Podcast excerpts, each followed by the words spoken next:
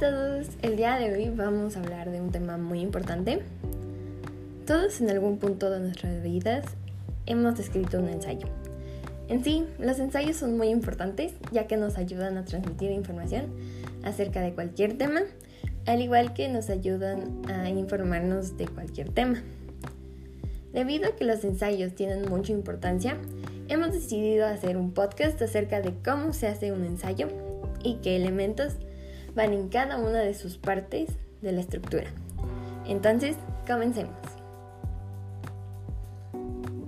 Primero, el ensayo es un tipo de escrito que se utiliza para analizar, interpretar y o evaluar.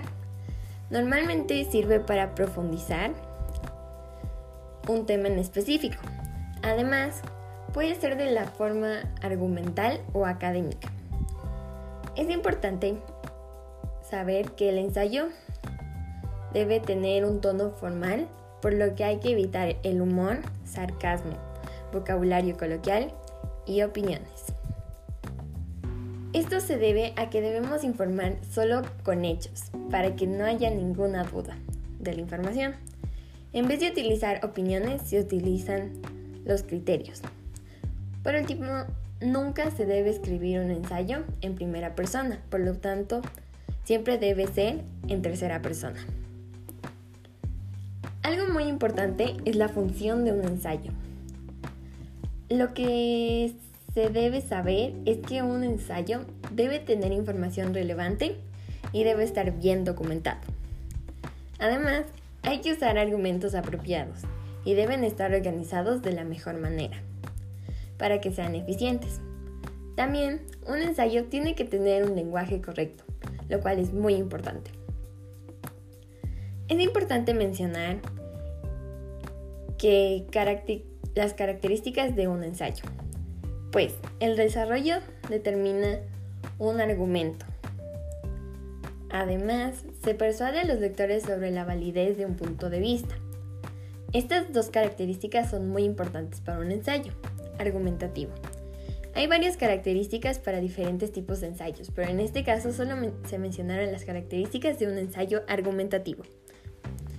Por otro lado, la estructura de un ensayo se divide en cuatro partes, las cuales son la introducción, el desarrollo, aproximaciones finales, que también son consideradas como la conclusión, y las referencias. La estructura de un ensayo es muy importante, ya que en el ensayo le da una mejor presentación. Además, el formato no es libre, ya que hay que utilizar el formato que nos da el colegio o la universidad en la que estamos. La introducción, por otra parte, es el párrafo, donde se da a conocer de lo que se va a hablar en todo el ensayo. El primer párrafo debe llamar la atención del lector, así de esta manera el lector va a querer seguir leyendo. Hay una cierta fórmula para hacer la introducción de un ensayo, la cual es introducción más contextualización más tesis más contexto más enfoque y por último la salida. Con esta fórmula podemos crear una buena introducción para que llame la atención y conservemos la atención de nuestro lector. En el desarrollo se desarrollan las ideas. Por lo tanto, se necesita una tesis y argumentos como elementos principales. En este párrafo también hay una fórmula, la cual es entrada más contextualización más subtesis más cita más argumento, que tiene que ser el 60%, más la salida. En el último párrafo, el cual es la conclusión, se resume todo lo que se ha dicho en el ensayo y además se cierran las ideas. Para este último párrafo también hay una fórmula que nos ayuda a que la conclusión sea explicada de una manera eficaz. La fórmula es conector léxico más retorno a la tesis más por qué más resumen breve de todos los argumentos en dos líneas. Después hay que explicar la subtesis, más por qué, más el parafraseo del argumento número 1.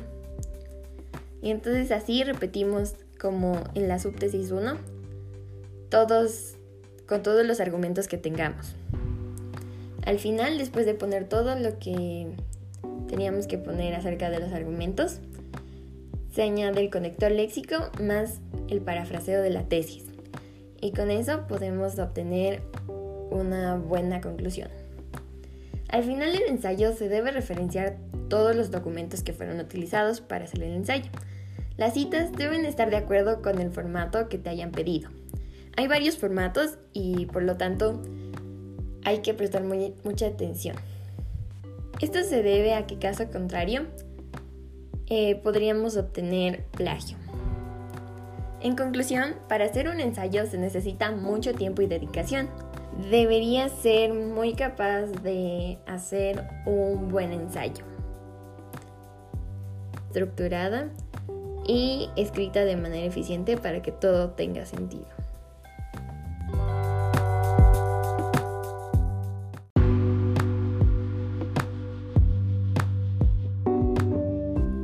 El contexto global de esta unidad habla acerca de cómo los ensayos pueden comunicarse de una forma escrita acerca de diferentes temas.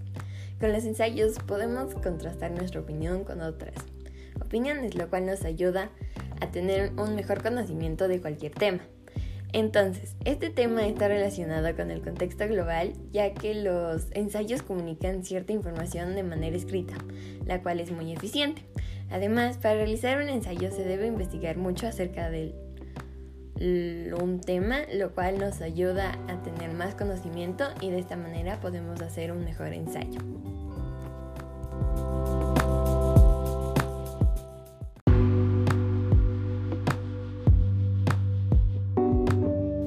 Gracias, eso es todo por hoy. Nos vemos en el siguiente podcast.